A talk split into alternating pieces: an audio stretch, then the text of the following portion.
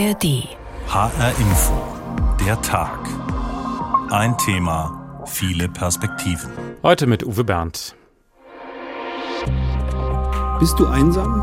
Hast du dich das schon mal gefragt? So bewusst noch nicht, aber eigentlich sollte man sich das öfter mal fragen und auch die Menschen um einen herum. Die Stiftung Patientenschutz bezeichnet Einsamkeit als die größte Volkskrankheit in Deutschland. Dann habe ich in dem Bus gesessen und geheult, ja, weil ich wusste, es passiert jetzt gar nichts mehr. Ich muss noch mal zum Arzt, ich muss noch einkaufen gehen, aber das ist es dann schon wieder. Ne?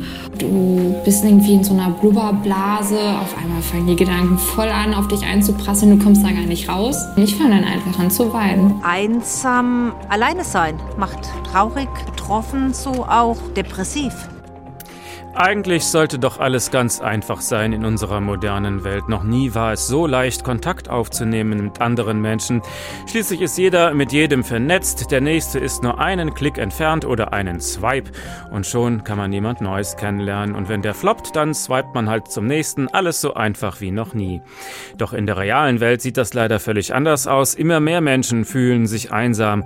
Gerade auch junge Leute, die doch mit dem Internet aufgewachsen sind. Woran liegt das? Einsam fühlen sich auch viele Senioren, deren Partner vielleicht schon verstorben sind oder sogenannte Junggesellen, wie man früher sagte. Es gibt immer mehr Single-Haushalte in Deutschland. Das hat auch Folgen für unsere Gesellschaft. Einsamkeit kann krank machen.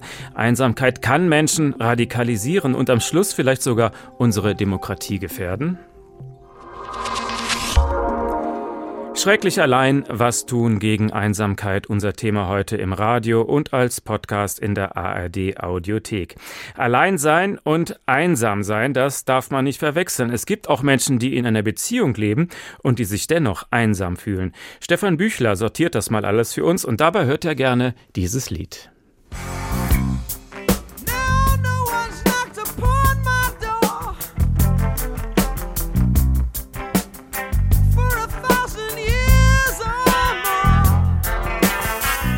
Keiner hat an meine Tür geklopft, seit tausend Jahren nicht oder noch länger. Herzlich willkommen zu meiner One-Man-Show. Das singt Sting 1978 und fühlt sich also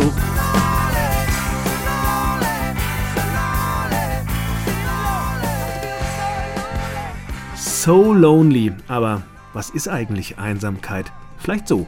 Ein Gefühl, bei dem meine sozialen Beziehungen nicht dem entsprechen, was ich mir wünsche oder was ich brauche. Also zum Beispiel wenig enge emotionale Bindungen oder einfach nur zu wenig Kontakt zu anderen Menschen. Einsamkeit empfindet jede und jeder anders.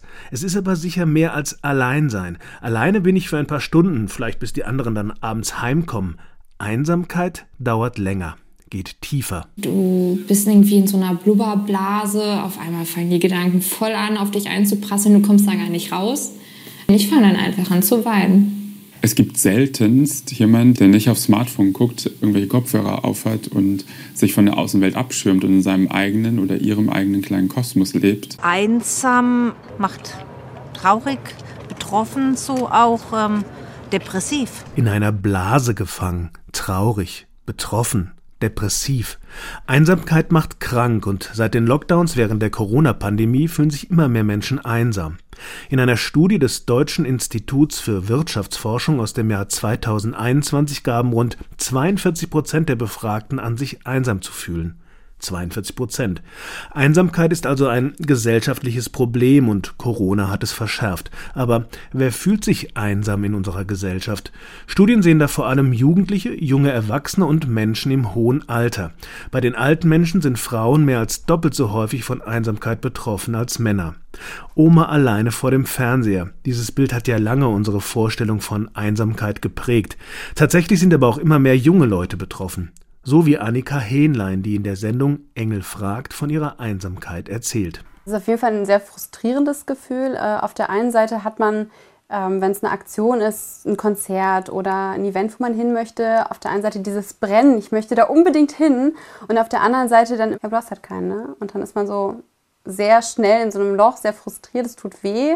Denn die Frage, warum habe ich keinen, der mit mir geht, ist keine angenehme und auch nichts, worüber gerne offen gesprochen wird. Einsamkeit ist oft in der äh, Gesellschaft noch sehr tabu behaftet, gerade bei jüngeren Leuten, als müsste man der krasseste Mensch sein und ganz viele Freunde haben, als wäre das ein Ideal. Aber eigentlich ist es das ja nicht. Annika ist 28 Jahre alt, als sie von ihrer Einsamkeit erzählt. Sie gehört zu einer Generation, die gefühlt tausend Kontakte und Freundinnen hat, aber eben nur in den sozialen Netzwerken. Wenn ich so einen Moment habe, wo ich mich einsam fühle, weiß ich einfach, dass das für mich ein, ein Rückzugsort ist, weil ich da eben die Kontakte habe. Es ist trotzdem immer noch so ein bisschen, schwebt es mit im Kopf, dass mir bewusst ist, okay, eigentlich hätte ich aber gerade lieber eine echte Person, also in real, vor mir sitzen, mit der ich mich austauschen kann, mit der ich einen Kaffee trinken kann oder so. Es ist definitiv nicht das Gleiche, auch vom Gefühl her, aber es lindert so ein bisschen diese akute Einsamkeit. Kann Social Media gegen Einsamkeit helfen oder verfangen wir uns da in einem digitalen Teufelskreis, wenn wir viel Zeit im Netz verbringen? Denn dort verlieren wir ja genau die Zeit, in der wir uns tatsächlich mit Menschen treffen könnten, fühlen uns dann möglicherweise wieder einsamer und versuchen das zu kompensieren, indem wir wieder online gehen. Tja, und dann bleiben wir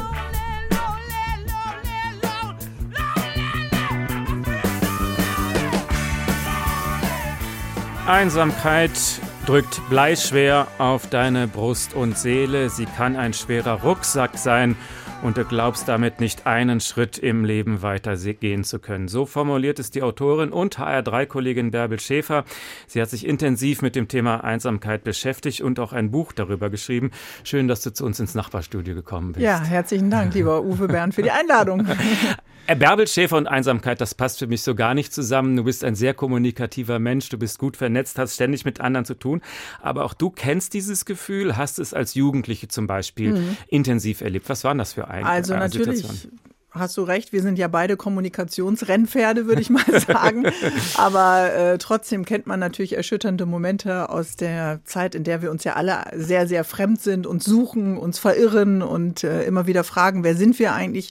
Ich kenne aber auch die Einsamkeit nach dem Unfalltod meines Bruders, äh, eine verwaiste Schwester zu sein und immer wieder an der Wunde zu kratzen und nicht anzukommen in der Nähe zu meinem äh, Bruder. Also in unterschiedlichen Lebensphasen, aber äh, beruflich, familiär und auch von Freunden bin ich eingebunden.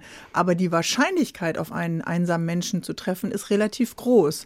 Denn an die acht bis neun Millionen Menschen in unserem Land sagen, und wir haben es ja eben gerade gehört in eurem Bericht, ähm, es sind nicht nur die Alten, sondern eben auch die Jüngeren im zweistelligen Bereich, die auch sagen, ich bin oft oder regelmäßig eben einsam. Und das fand ich einfach sehr erschütternd.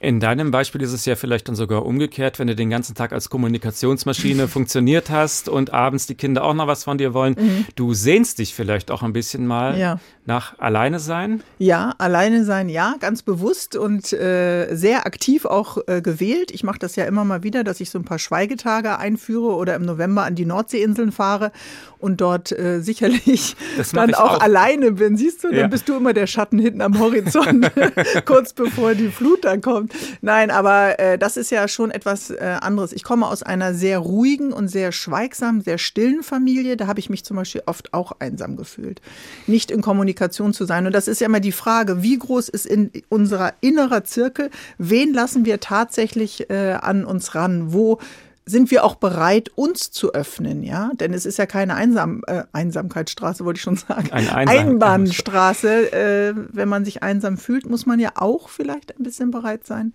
sich zu öffnen. Alleinsein kann was Wunderbares sein, um aufzutanken. Einsamkeit dagegen ist eine Krankheit. Ja. Äh, wo ist denn da die Grenze? Es ist vor allen Dingen eine stille Krankheit, dieses Verkapseln, wenn die Spirale des Rückzugs beginnt und wenn du gegen deinen eigenen Wunsch äh, nach Nähe äh, dich immer mehr äh, zurückziehst. Ich glaube, dass diese Grenzen fließend sind, dass wir alle, wenn wir unsere Fühler ein bisschen ausstrecken, den ein oder anderen Kollegen im Freundeskreis, im Familienkreis kennen, der dann doch immer wieder auf den letzten Drücker absagt und nochmal absagt und nochmal absagt. Ich glaube nicht, dass man die Grenze klar ziehen kann. Wenn du dich noch wohlfühlst und wenn es sich angenehm anfühlt, auch mal eine Woche alleine irgendwo zu sein, äh, dann ist es alles wunderbar. Aber wenn du das Gefühl hast schon, dass sich deine deine Einschätzung auch deines Gegenübers äh, verändert. Wenn ich durchs Treppenhaus gehe und mein Nachbar hat hängende Mundwinkel, dann denke ich, na gut, ist Montagmorgen, der hat vielleicht keinen Bock zu arbeiten.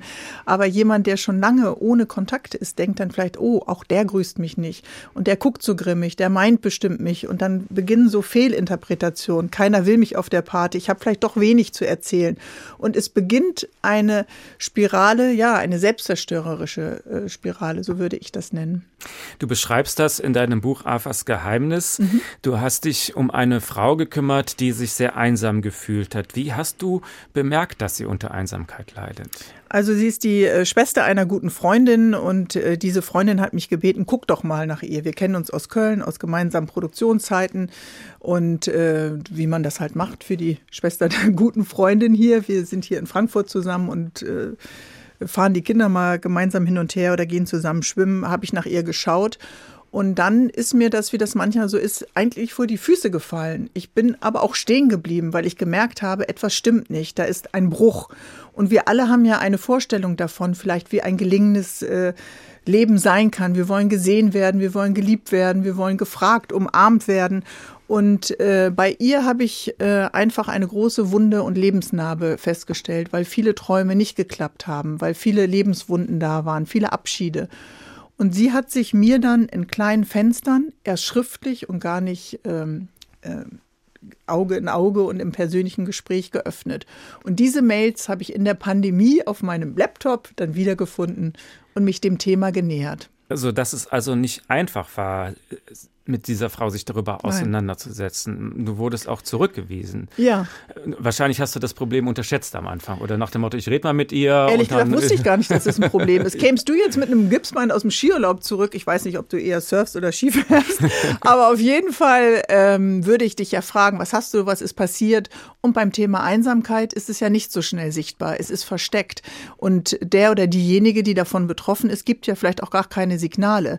Du kannst ja leichter sagen, du, ich habe gerade meinen Job verloren, ich habe vielleicht auch abgetrieben oder ich äh, lasse mich gerade scheiden, als den Satz auszusprechen, ich bin einsam. Das fällt uns allen so schwer, es ist tabuisiert, es ist unglaublich schambesetzt. Warum ist das so schambesetzt?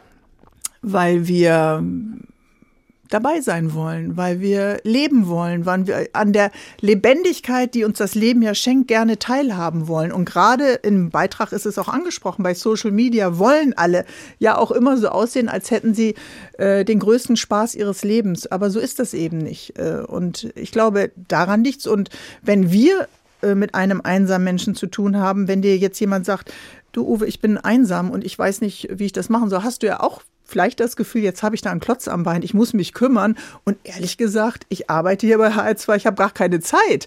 Ja, man kommt ja auch gleich in eine Verpflichtung, aber dieses Signal zu setzen und es auszusprechen, ist ja schon ein erster Schritt. Aber das fällt schwer. Und wenn man dann zurückgewiesen wird, dann denkt man sich, ja gut, dann halt nicht. Ja oder man wird unsicher. Warum und bist du Du empfindest es, wenn ich das noch ergänzend sagen kann, die Einsamkeit als individuelles Scheitern. Und das ist, glaube ich, das, was so schambesetzt ist.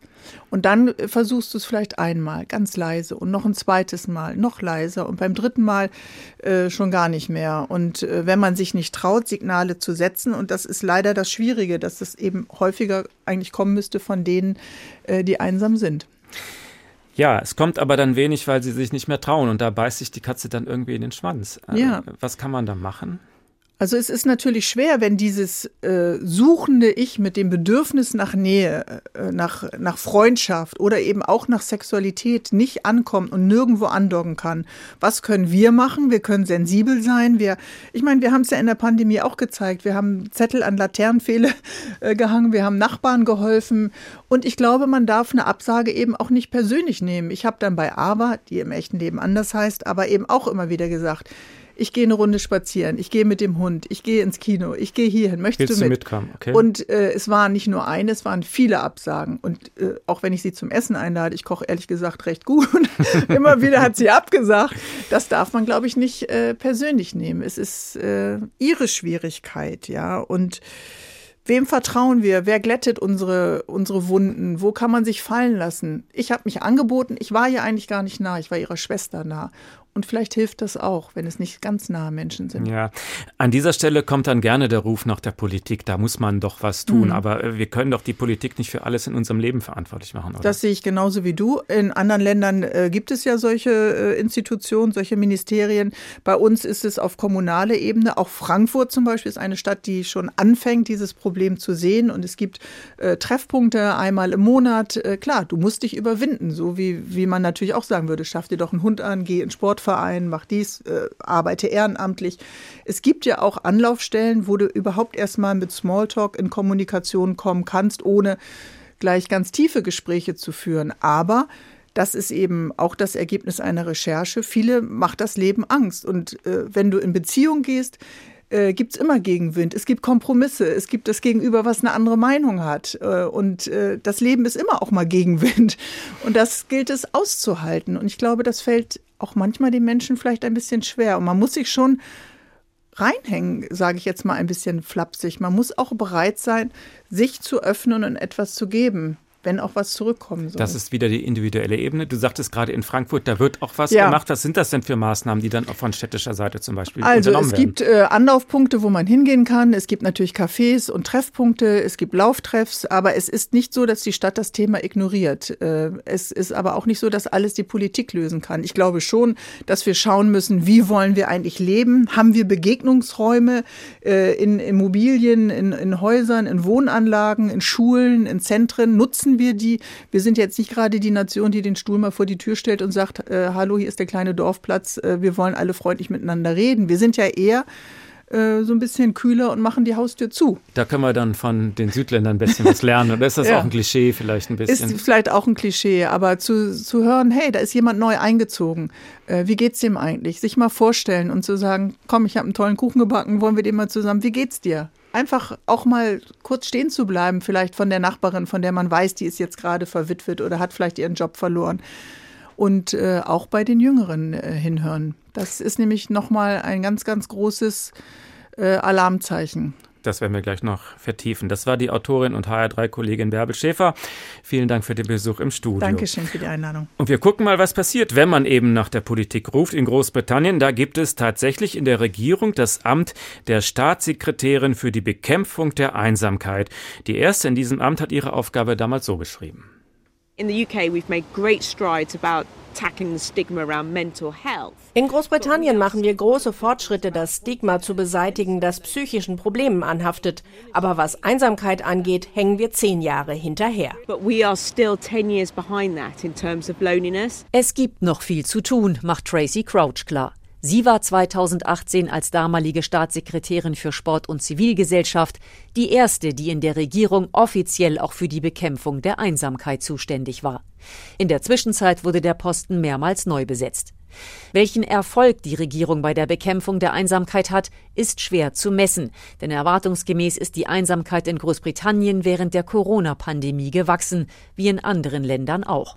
Dennoch hat die Tatsache, dass in der Regierung ein Staatssekretär oder eine Staatssekretärin für das Thema zuständig ist, dem Ganzen Aufmerksamkeit verschafft, zumal es wissenschaftlich begleitet wird. Wer fühlt sich einsam und warum? Wo leben diese Menschen?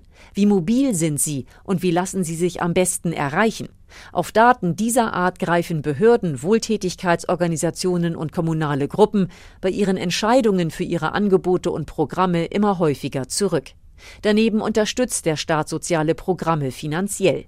Allerdings ist auch hier die Sache nicht ganz eindeutig, denn zum Teil gibt es lediglich wieder Geld für Dinge, für die es zuvor gestrichen worden war.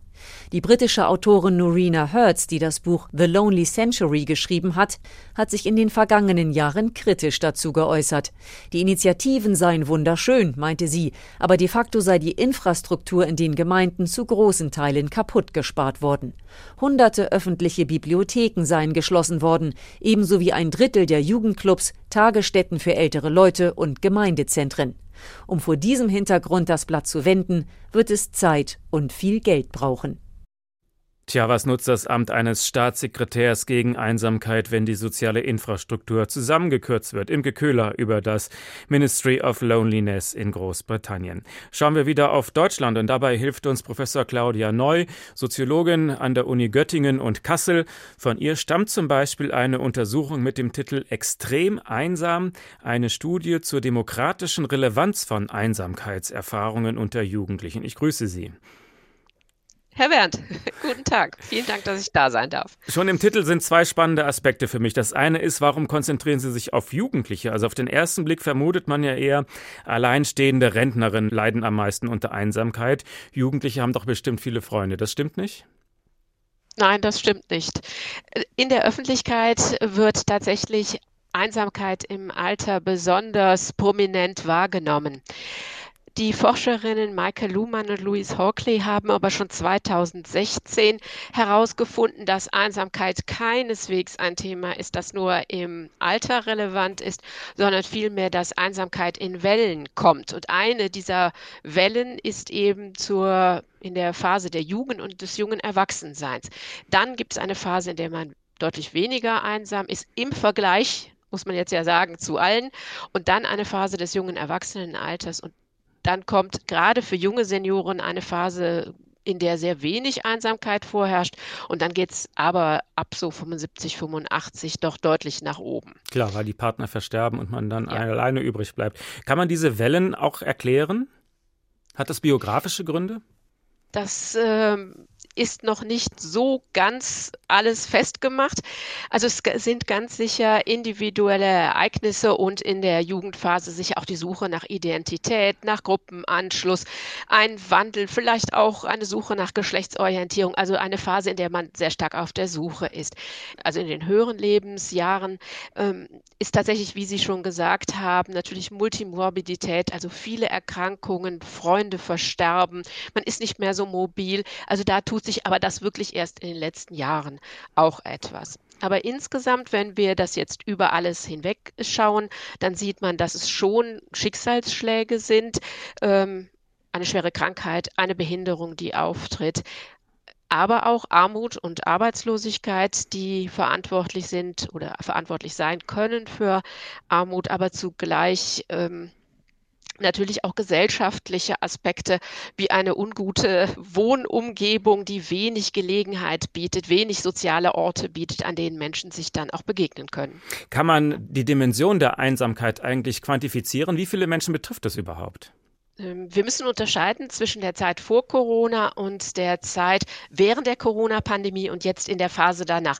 In der Vor-Corona-Zeit haben sich in Deutschland rund 14 Prozent manchmal einsam gefühlt. Chronisch einsam, also Menschen, die sagen, ich bin eigentlich immer einsam, waren wohl so um die 4 Prozent. Das hat sich komplett geändert in der Corona-Phase. Da sind plötzlich für alle Menschen die Einsamkeitswerte bis über 40 Prozent hochgesprungen, also tatsächlich. Und jetzt liegen noch keine ganz aktuellen ähm, Zahlen wieder vor. Wir wissen also noch nicht ganz genau, ob die Zahlen wieder zurückgehen auf diese unter 20 Prozent oder ob es vielleicht doch auch einen Einsamkeitsschub gegeben hat. Wobei ich mir das auch schwierig vorstelle, das wissenschaftlich zu messen, denn Einsamkeit ist ja was sehr Individuelles, oder? Das empfindet ja nicht jeder gleich. Ähm, es gibt ganz feste ähm, Skalen, mit denen man das misst. Hier muss man unterscheiden zwischen Einsamkeit, also tatsächlich dem individuellen Gefühl. Es wird daher häufig eher nach dem Konzept der sozialen Isolation gefragt. Und die soziale Isolation misst, wie häufig man sich mit anderen Menschen trifft. Zum Beispiel, wie häufig treffen sie sich im Monat mit Arbeitskolleginnen, Freunden, Bekannten. Das kann man sehr wohl messen, also mhm. das ist sozusagen besser quantifizierbar. Wir wissen aber, dass weltweit ähm, offensichtlich Einsamkeit etwas ist, was alle Menschen kennen und dass sich Einsamkeit wohl doch nicht so unterschiedlich anfühlt. Vielleicht sind die Gründe unterschiedlich, aber dieses Gefühl des Schmerzes, zu wenig Kontakt zu haben, ähm, scheint doch weltumspannend da zu sein. Diesen Podcast bekommen Sie in der App der ARD Audiothek. Das heißt, Einsamkeit können auch Menschen empfinden, die in einer Beziehung leben, aber keinen guten Kontakt haben? Ja, auf jeden Fall. Gerade, ich glaube, es ist gerade sehr schmerzhaft, äh, wenn man in einer Beziehung ist, die man sich vielleicht auch sehr gewünscht hat und es man kommt dann aber doch nicht zusammen oder kommt nicht ins Gespräch oder erlebt auch, dass diese Beziehung zerbricht. Und da kann man schon sehr einsam sein, ja. So, kommen wir zum zweiten Punkt Ihrer Studie. Sie beschreiben die demokratische Relevanz von Einsamkeit. Wo ist da der Zusammenhang? Was hat Einsamkeit mit Demokratie zu tun? jüngere Forschung, wir haben ja eben darüber gesprochen, dass Einsamkeit bisher vor allem aus psychologischer Sicht betrachtet worden ist. Langsam dreht sich aber auch der Blick ein bisschen in Richtung, dass es Umweltfaktoren gibt, dass es Einsamkeit auch etwas mit äh, Vertrauen zu tun hat und auch Vertrauen in Institutionen zu tun hat. Es ist nämlich so, dass einerseits eine, eine unerquickliche, wenig gut ausgestattete Umwelteinsamkeit machen kann. Umgekehrt ist es aber so, dass Menschen, die längere Zeit unter Einsamkeit leiden, auch das Vertrauen in ihre Mitmenschen verlieren, das Vertrauen in ihre Umwelt verlieren. Sie nehmen zum Beispiel ihre Umgebung deutlich unsicherer wahr oder nennen mehr Orte, an denen sie sich unwohl fühlen als nicht einsame Menschen. Aber sie verlieren auch das Vertrauen in die Institutionen und die Demokratie. Das heißt, einsame Menschen neigen eher dazu, zum Beispiel an Verschwörungstheorien zu glauben oder was ist die Folge davon? Ja, wir haben äh, mit meinen Kolleginnen Maike Luhmann und Beate Küpper und dem Progressiven Zentrum eine Studie durchgeführt, die Sie schon zitiert haben, Collect, extrem einsam. Und dort konnten wir feststellen, dass es sehr wohl einen Zusammenhang gibt zwischen Einsamkeit bei Jugendlichen und antidemokratischen Haltungen. Ah, Jetzt mh. ist es so, dass man aber dieser Zusammenhang nicht extrem stark ist. Wenn man aber eins auf einzelne Konzepte wie äh, Billigung von Gewalt oder Verschwörungsmythen herunterbricht, dann sieht man sehr wohl, dass es Zusammenhänge gibt, die besonders stark sind bei äh, einsamen Jugendlichen, die deutlich stärker an Verschwörungsmythen glauben. So gesehen ist die Bekämpfung von Einsamkeit nicht nur wichtig für den Menschen, der darunter leidet, sondern auch um unsere Gesellschaft zu stabilisieren? In jedem Fall. Also bisher war Einsamkeit vor allem, wir hatten schon darüber gesprochen, ein Thema des höheren Alters, der Alterseinsamkeit. Jetzt dreht sich aber der Blick und das ist auch nötig und wir sehen, dass es eben nicht nur ein individuelles Problem ist, sondern dass es eine gesellschaftliche Herausforderung ist, eben Einsamkeit auch anders wahrzunehmen und auch äh, zum Beispiel in der Lebensumwelt stärker ähm, einzugreifen oder präventiv auch tätig zu werden und es ernst zu nehmen, wenn Jugendliche ihr Vertrauen in die Demokratie verlieren. Das war Professor Claudia Neu, Soziologin an der Uni Kassel. Vielen Dank. Das Problem mit der Einsamkeit hat auch zu tun mit dem Städtebau. Die großen Wohnsilos mit den Hunderten von Mini-Apartments können Menschen einsam machen. Wir brauchen also eine Architektur, die Einsamkeit reduziert. In Deutschland klingt das noch innovativ. In Singapur ist man da zum Beispiel schon einen Schritt weiter. Da gibt es ein Wohnprojekt für altengerechte Zukunft, das nennt sich Campum Admiralty. Da geht es um ein vertikales Dorf, also ein Hochhaus, in dem man alles findet, was früher ein ganzes Dorf zu bieten hatte. Lena Bodewein hat es für uns besucht.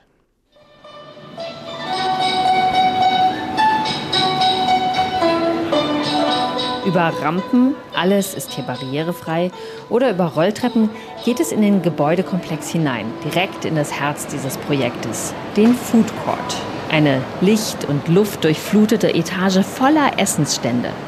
Die Bevölkerung Singapurs ist bunt gemischt. Darum ist es auch ihr Essen. Von indisch über chinesisch, thailändisch bis malayisch. Und vor allem ist es so günstig, dass jede Rentnerin und jeder Rentner es sich leisten kann. Von 7 Uhr morgens bis 10 Uhr abends hat der Food Court geöffnet. Es sitzt immer jemand an den zahlreichen Tischen. Wer Anschluss sucht, findet ihn hier. Eine große Runde von Frauen hat gerade gegessen. Hello. Hi, excuse me. Do you live here? Kampong member. Kampong members. Yes. Wir gehören hier zum Kampung. Wir kommen immer zum Essen hierher. Die Idee des vertikalen Dorfes finden sie offensichtlich großartig und schwärmen auch vom Dachgarten im achten Stock. Very famous Und was mögen Sie am liebsten? Für Ältere ist es sehr komfortabel. Unten ist ein Supermarkt, wir haben eine Bank, es gibt alles. Es gibt Entertainment unten auf der Plaza. Jemand kommt her und macht Training oder singt. Und hilft es gegen Einsamkeit?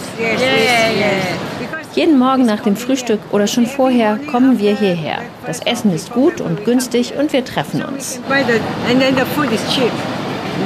Die Frauen, alle weit über 60 Jahre, teilweise sogar über 80, sehen aus wie das blühende Leben. Die Gemeinschaft scheint positiv zu wirken. Sie kommen aus den Nachbarwohnblocks, aber Conny, eine von ihnen, bringt mich zu einem Freund im vierten Stock der Anlage hier im Kampung Admiralty. Wir gehen über die Plaza im Erdgeschoss. Unter einer riesigen Öffnung zum Himmel schieben Betreuerinnen alte Damen im Rollstuhl zum Café. Kleine Kinder spielen um sie herum.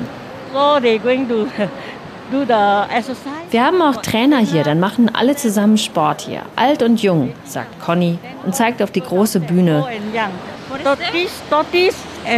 Hier im Teich dahinter gibt es Fische und Schildkröten.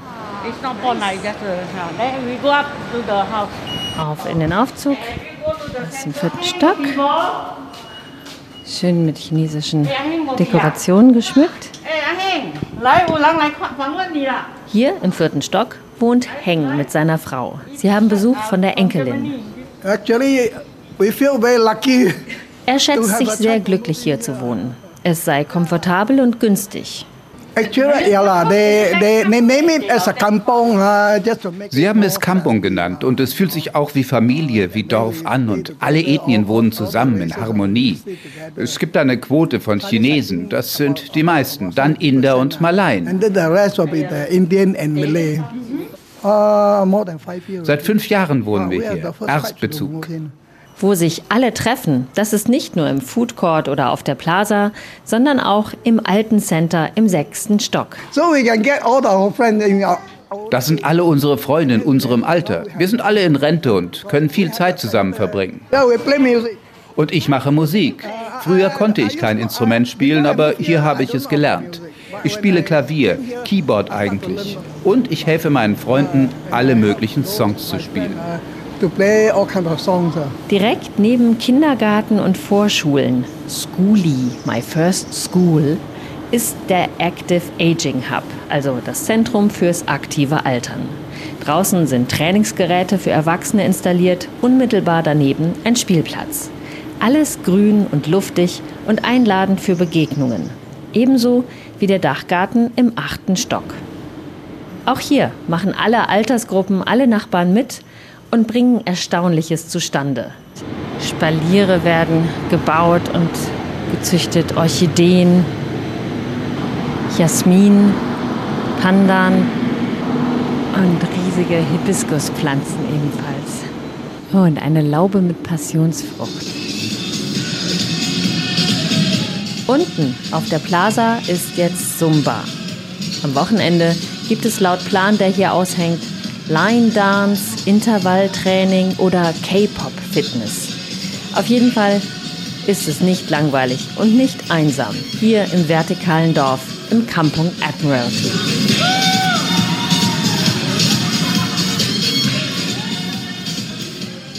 Ein vertikales Dorf mit allem, was das Rentnerherz begehrt. Dieses Beispiel zeigt uns, die Architektur hat einen großen Einfluss darauf, wie leicht oder wie schwer es den Menschen gemacht wird, ihre Einsamkeit zu überwinden. Ilka Rubi kann uns das erläutern. Sie ist Architektin und freie Kuratorin, zum Beispiel von der Ausstellung Together, die neue Architektur der Gemeinschaft. Die war in verschiedenen Städten in Deutschland zu sehen. Also Architektur der Gemeinschaft. Das klingt gut. Was zeigen Sie in dieser Ausstellung alles? Ah, wir zeigen da eine ganze Reihe von Projekten weltweit eigentlich, die in den letzten 10 bis 15 Jahren entstanden sind und die gemeinschaftliches Wohnen äh, ermöglichen. Und das heißt also Wohnen, wo sich Menschen nicht nur Wohnräume in dem Fall teilen, sondern eben auch andere Räume, Räume für Freizeit oder Räume für Arbeit. Und man kann eigentlich sagen, dass es da in den letzten Jahren wieder so ein, so ein Trend oder ja, so eine Renaissance des kollektiven Wohnens gegeben hat. Und wir wollten in der Ausstellung anhand von Modellen, Filmen, aber auch einer 1 zu 1 Nachbau einer großen Clusterwohnung zeigen, wie, ja, wie funktioniert dieses Wohnen, äh, was sind die Geschichten hinter, diesem, hinter diesen neuen Wohnprojekten, Aber wir wollten auch ein bisschen beleuchten, was ist die Geschichte des gemeinschaftlichen Wohnens. Denn dass wir jetzt, äh, dass es jetzt diesen Trend gibt, sag ich mal, das ist ja nicht unbedingt was Neues, das gemeinschaftliche Wohnen, sondern das hat es ja eigentlich schon ganz lange gegeben. Ja, genau. Schon. Beim Stichwort äh, gemeinschaftliches Wohnen, dann denken die meisten wahrscheinlich an die Studenten-WG und viele, die das mal erlebt haben, sind vermutlich froh, dass sie diese Phase überstanden haben. Also was unterscheiden diese neuen Wohnformen von der klassischen Studi-WG zum Beispiel? Also ich hatte eben schon den Cluster das Clusterwohnen angesprochen. Das ist eine neue Typologie von Grundriss. Da teilen sich mehrere kleine Mini-Apartments äh, eigentlich ein größere Gemeinschaftsräume. Also sie sind gruppiert um größere Gemeinschaftsräume. Das heißt, es sind sehr große Wohnungen. Da wohnen so fünf bis zehn Personen zusammen. Aber jede Person hat nicht nur ein eigenes privates Zimmer, sondern zusätzlich auch ein privates Badezimmer, ein kleines und eine ganz kleine Küche. So eine, ja, und äh, dann werden aber zusätzlich zu diesen kleinen privaten Einheiten gibt es große gemeinschaftliche Räume, also ein großes Wohnzimmer, eine große Wohnküche, die man sich teilt. Das heißt, äh, man hat mehr Privatheit als früher in der Studenten-WG, kann sich zurückziehen äh, hat diese Option auf Gemeinschaft, aber nicht den Zwang. Also es gibt keinen Streit darum, wann ist das Bad endlich frei, weil jeder sein eigenes Badezimmer hat. Und was ist mit Putzplan oder sowas? Braucht man das dann für die Gemeinschaftsräume noch oder leistet man sich dann eine Putzfrau?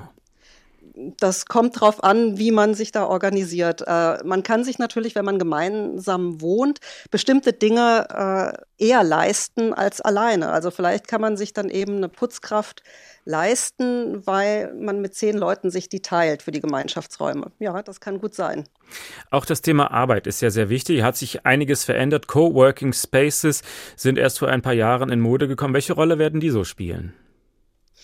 Ja, diese, diese Einheit von, von Wohnen und Arbeiten, die eigentlich durch die Industrialisierung erst äh, getrennt wurde, ähm, wir haben das gerade in der Pandemie erlebt, dass das wieder stärker zusammenwächst, Wohnen und Arbeiten und äh, dass viele Menschen dieses Bedürfnis haben. Von daher glaube ich, dass dieses äh, Coworking ähm, mehr Bedeutung bekommen wird.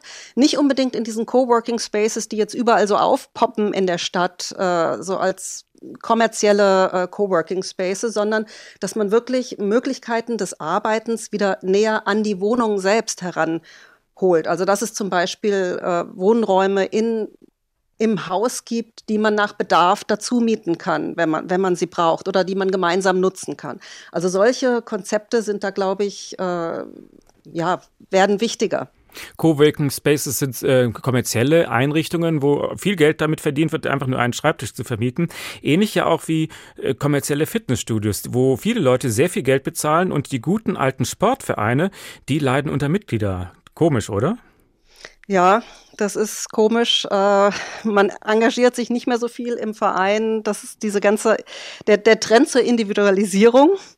Aber ähm, auch diese Bereiche, zum Beispiel Fitness oder Sport zu machen, äh, wird eben auch in diesen neuen Wohnprojekten oft mit wieder in, in das eigene Wohnprojekt geholt. Also da gibt es zum Beispiel äh, Projekte, die haben ein, ein eigenes Schwimmbad, was für die Bewohner zu nutzen ist, aber wo auch Leute aus der Nachbarschaft sozusagen eine Clubmitgliedschaft haben können und dann auch dieses Schwimmbad mitnutzen können. Und dann trifft also, man eher seine Nachbarn. Also ich meine, in den kommerziellen Fitnessstudios, da haben mir die meisten dann auch irgendwelche Kopfhörer auf und man interessiert sich gar nicht dafür, wer neben einen trainiert. Das ist dann vielleicht in solchen Wohnmodellen anders, weil man die Leute schon kennt. Ganz genau wenn man äh, zusammen wohnt und äh, es sowieso mehrere Möglichkeiten gibt, sich zu, ja, zu begegnen im Haus. Also wenn das so äh, gestaltet ist, dass es Räume gibt, äh, wo man sich treffen kann, dann ähm, lernt man seine Nachbarn eben auch besser kennen. Weiten wir den Blick noch mal ein bisschen. Wie muss sich die Architektur ändern, um Einsamkeit leichter überwinden zu können, gerade in Großstädten? Also ich glaube, es gibt ein man, man braucht so ein abgestuftes System an, an Privatheit und äh, Gemeinschaftlichkeit. Äh, jeder hat ja auch das Bedürfnis nach Privatheit, das muss gewährleistet sein und darüber hinaus ein abgestuftes äh, Verhältnis. Es gibt zum Beispiel Räume, die man sich dann vielleicht mit seinen Mitbewohnern teilt, wie zum Beispiel in so einer Clusterwohnung die Gemeinschaftsküche. Dann gibt es Räume, die man sich mit Menschen im Haus teilen kann, wie ein Gemeinschaftsraum, in dem man äh, vielleicht eine Party feiern kann, Leute einladen kann, eine Dach, gemeinschaftliche Dachterrasse, solche äh, Räume. Und dann ist es aber auch wichtig, dass wir über das Haus hinausdenken, in die Stadt und in die Nachbarschaft denken und, und überlegen, wie kann sich denn das Wohnen ähm, ja, mit der Nachbarschaft verknüpfen. Also werden zum Beispiel Erdgeschosse freigehalten für öffentliche Nutzung, wo dann ein Café oder sowas stattfinden kann und wo man auch ein Angebot machen kann an, ja, an die Stadt. Das sind schon große Veränderungen, die Ihnen da vorschweben. Wir können ja unsere Städte jetzt nicht abreißen. Sie beschäftigten sich in der Ausstellung auch mit, was kann man mit Bestandsbauten machen? Wie kann man die umbauen? Ja, ähm, wir haben da insbesondere geschaut nach äh, Bestandsbauten, die so eher am Rande der Städte liegen, so aus den äh, 50er, 60er bis 70er Jahren und haben eben festgestellt, dass es da große Grünflächen gibt, die aber meistens nur ja als Abstandsgrün genutzt werden und nicht wirklich äh, intensiv genutzt werden, äh, also für eine Freizeitnutzung. Und ich glaube, da liegt ein großes Potenzial, äh, dass man solche Flächen den Bewohnern äh, so zugänglich macht, dass die sich die aneignen können. Also dass man da vielleicht gärtnern kann, dass man da ein Hobby, äh, einem Hobby nachgehen kann, dass es vielleicht äh, Werkstätten gibt, die man sich mit seinen Nachbarn teilen kann, wo man ähm, was, was bauen kann. Dass man vielleicht die, die Grünräume auch eher zugänglich macht von den Erdgeschossen her. Also da kann man, glaube ich, durch geringe Umbaumaßnahmen viel erreichen. Und man muss natürlich auch die Mobilität mit beachten. Äh, ganz viele Flächen werden im Moment vom Auto genutzt. Wenn wir darüber nachdenken, dass äh, solche Projekte vielleicht auch Lastenfahrräder oder E-Bikes oder sowas verleihen, sowas gibt es schon, braucht man auch weniger Autos, gute Öffentlicher Nahverkehr ist natürlich wichtig und dann würden Flächen frei werden, wo man auch vielleicht nachverdichten kann und wo man so bestimmte äh, Gemeinschaftseinrichtungen auch anbieten kann. Das ist ja schon ein interessantes Phänomen. Die einen Menschen ziehen von Dorf in die Stadt, weil sie die soziale Kontrolle in dieser kleinen Gruppe nervt, aber in der Stadt fehlt sie dann. Also wie viel soziale Kontrolle ist gut und wie viel ist schlecht? Ja, ich glaube, das ist individuell. Äh, jeder Mensch hat da, glaube ich, ein anderes Bedürfnis. Manche mögen es ganz anonym, andere mögen lieber ja in, einer, in einem engen sozialen Verbund äh, aufgehoben zu sein. Das, das ist, glaube ich, sehr individuell. Deswegen denke ich, dass ja diese abgestufte Privatheit oder abgestufte Öffentlichkeit äh, wichtig ist in der Gestaltung von Räumen. Es muss Räume geben, die für jeden zugänglich sind und wo es keine, die ganz niederschwellig sind. Und dann muss es aber auch Räume geben, die vielleicht für bestimmte Gruppen zugänglich sind und die sich bestimmte Gruppen aneignen können. Das war die Architektin Ilka Rubi, Kuratorin der Ausstellung Together, die neue Architektur der Gemeinschaft. Vielen Dank. Und wir gehen noch einmal nach Asien. Aber ob diese Geschäftsidee aus Japan hier ein Vorbild für Deutschland sein könnte, darüber kann man geteilter Meinung sein. Thorsten Iffland stellt sie vor. Einmal auf den Spielplatz kommen und eine Runde wippen gehen. Das macht dann 70 Euro bitte. Oder am Bahnsteig stehen und winken, bis der Zug abgefahren ist. Auch 70 Euro. Für solche und andere Aktivitäten lässt sich Shoji Morimoto buchen. Am Berg Takao, das ist am Stadtrand von Tokio, gibt es einen Sessellift. Meine Kundin wollte, dass ich mit ihr Lift fahre. Nicht den Gipfel besteigen, nur mit dem Lift fahren. Als wir oben waren, fuhr ich dann gleich wieder runter. Das fand ich dann doch recht bizarr. 4000 dieser mal mehr und mal weniger aufregenden Treffen haben Twitter-User, also vorwiegend jüngere Menschen, bei ihm in den vergangenen Jahren gebucht, erzählt er selbst. Bis 2018 war Shoji Morimoto noch als Schriftsteller unterwegs. Es lief eher so mittel. Dann kam dem 39-Jährigen die Idee zu diesem doch ziemlich speziellen Job. Meine Bekannten und Freunde fragen nicht, was ich genau bei der Arbeit erlebe. Aber dass ich fürs Nichtstun berühmt wurde und Geld bekomme, das finden sie super. Die meisten Leute, die Morimoto buchen, sind Menschen in ihren 20er Jahren. Oft verbergen sich auch Schicksale hinter dem Wunsch, wenigstens für kurze Zeit nicht mehr allein zu sein. Wie schwerwiegend oder bitter die Erzählung meiner Kunden auch ist, mich nimmt das nicht mit. Ja, ich verstehe ihre Geschichte und kann sie auch nachvollziehen, aber trotzdem, ihre Gefühle übertragen sich nicht auf mich. Dass Morimoto mit seinem ungewöhnlichen Service Erfolg hat, das ist keine Überraschung. Einsamkeit ist ein so großes Problem in Japan, dass es inzwischen das weltweit erste Ministerium für Einsamkeit und Isolation gibt. Kenji Ishikawa arbeitet dort. になっているとしてですね。 Vor allem Männer verlieren, sobald sie alleine leben, die Menschen, bei denen sie sich Rat suchen können. Das heißt Familie oder Nahestehende. Wir gehen davon aus, dass die Situation sich noch verschlimmern wird. Die Zahl der Single-Haushalte nimmt zu. Die Menschen arbeiten in den großen Städten, weit weg von der Familie. Die Bevölkerung wird immer älter und natürlich hat auch die Pandemie das Thema Einsamkeit noch beschleunigt. Probleme der Vereinsamung und Isolation gab es auch schon vor Corona. Es wäre gut gewesen, wenn das Büro früher eingerichtet worden wäre. Inzwischen kann man sich wenigstens über eine neue Webseite eine Beratungsstelle suchen, wenn man sich einsam fühlt. Es soll leichter werden, um Hilfe zu bitten, niedrigschwelliger. Dass das funktionieren kann, beweist Shoji Morimoto mit seinem Twitter-Service. Sein Job fürs Nichtstun und einfach da sein hat definitiv Zukunft. Tja, irgendwie eine traurige Vorstellung, dass Menschen Geld dafür bezahlen, dass ihnen jemand am Bahnhof zum Abschied zuwinkt. Kommt sowas eines Tages vielleicht auch nach Deutschland? Die Psychologin Hendrikje Schmidt ist Teamleiterin bei Krisenchat. Das ist eine Online-Plattform, wo sich Jugendliche in Not per Chat beraten lassen können. Schönen guten Abend. Ja, hallo, ich freue mich sehr, dabei zu sein. Wie oft begegnet Ihnen das Thema Einsamkeit im Krisenchat? Ähm, ich habe das extra auch nochmal ähm, vor der Sendung nachgeschaut und aktuell ist Einsamkeit das acht häufigste Thema bei uns in der Beratung. Also wir erfassen ähm, die Themen ähm, oder in dem Fall jetzt Einsamkeit ein bisschen anders, als das vorhin auch dargestellt worden ist. Wir geben keine Fragebögen oder so raus, sondern wir geben jeder Beratung ein Thema. Und da ist Einsamkeit eben ja das acht häufigste Thema, also eigentlich ziemlich oft. Mhm, Was ist das häufigste? Ähm, das allerhäufigste oder die häufigsten Themen bei uns sind äh, tatsächlich ziemlich düster, würde ich jetzt mal sagen. Also wir haben Konflikte in der Familie oder in anderen sozialen Kontakten, aber eben auch ähm, suizidale Gedanken oder selbstverletzendes Verhalten recht oft in der Beratung. Das heißt, die Menschen, die sich bei Ihnen melden, denen geht es wirklich schon sehr schlecht. Die sind wirklich tief in der Krise. Ja, also wir entscheiden bewusst nicht, was ist eine Krise und was ist keine Krise. Also alle Anliegen, ganz egal, womit sich die jungen Menschen bei Krisenchat äh, melden, nehmen wir total ernst und wollen, denen wollen wir ähm, professionell begegnen. Aber man kann schon sagen, dass die Personen, die sich an Krisenchat wenden, auf jeden Fall schon ein ernsthaftes Problem mit sich herumschleppen. Wir haben in der Sendung jetzt schon mehrfach gehört, dass es eben auch viele Jugendliche sind, die unter Einsamkeit leiden.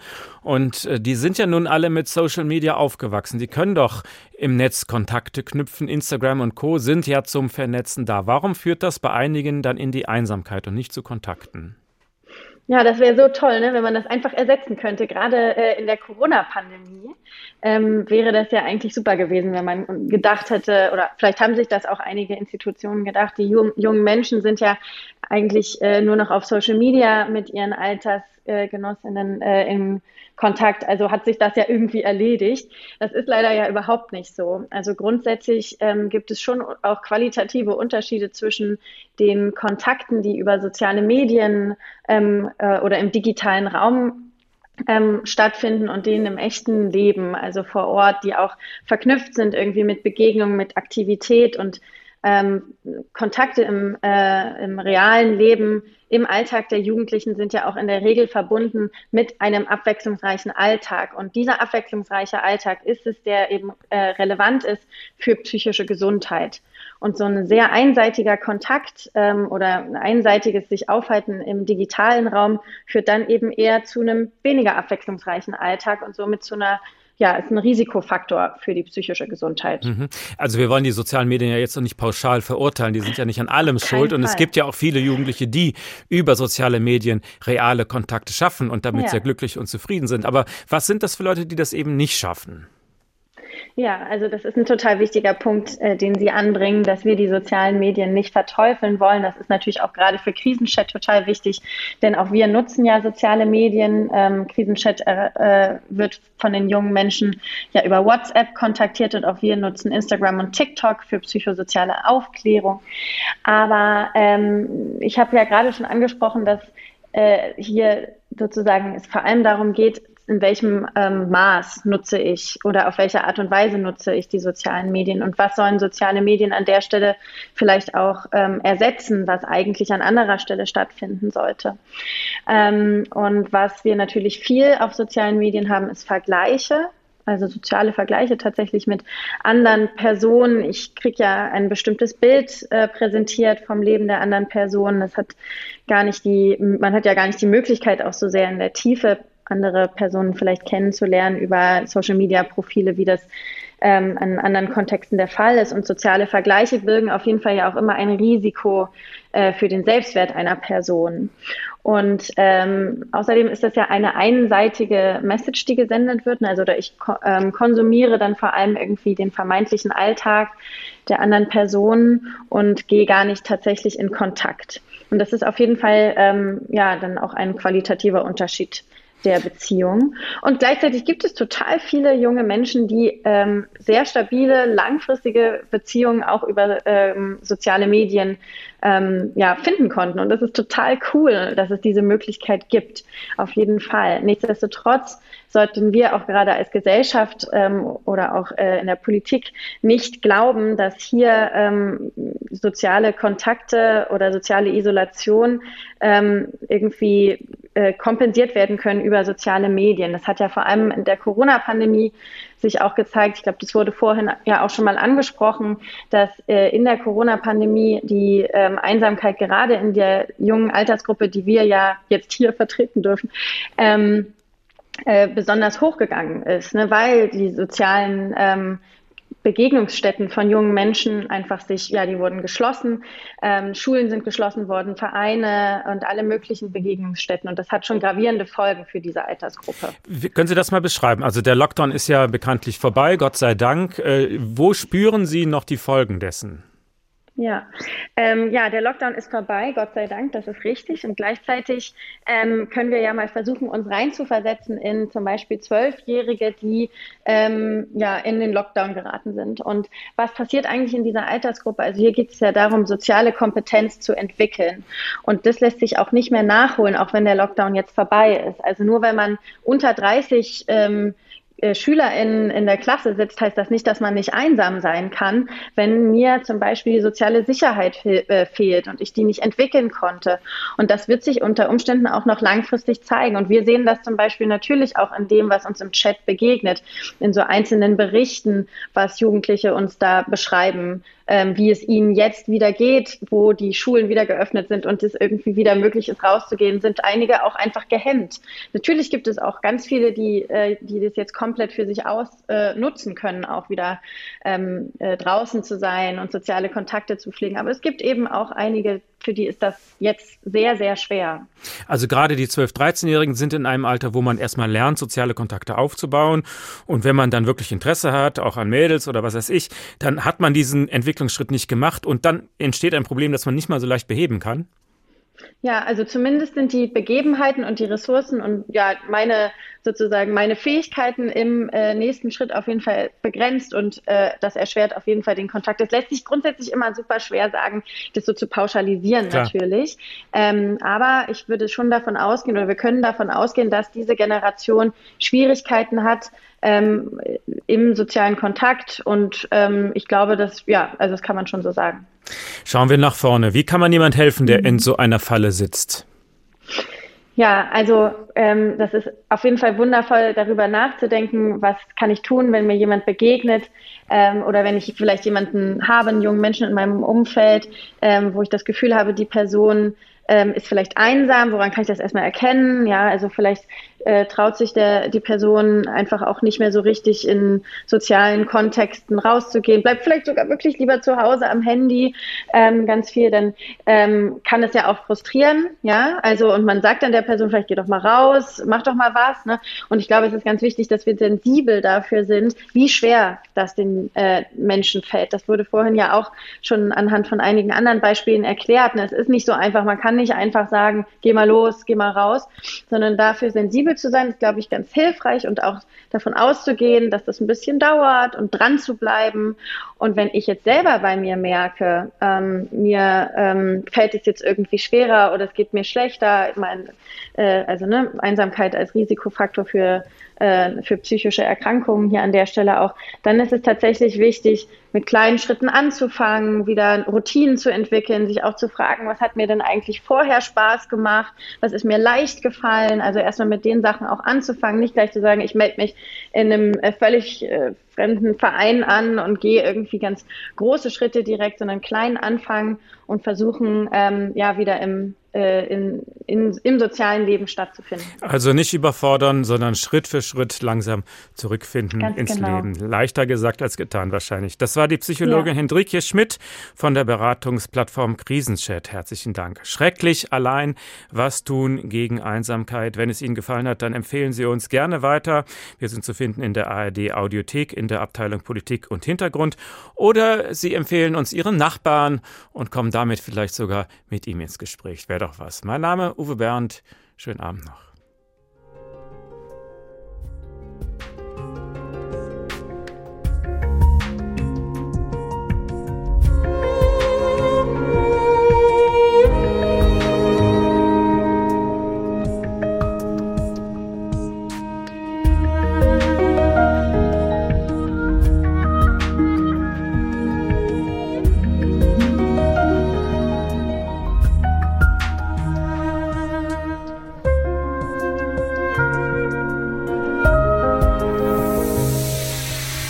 Montags bis Donnerstags hören Sie hier von 19 bis 20 Uhr der Tag. Und nun gleich die Tagesschau zum Hören in HR Info.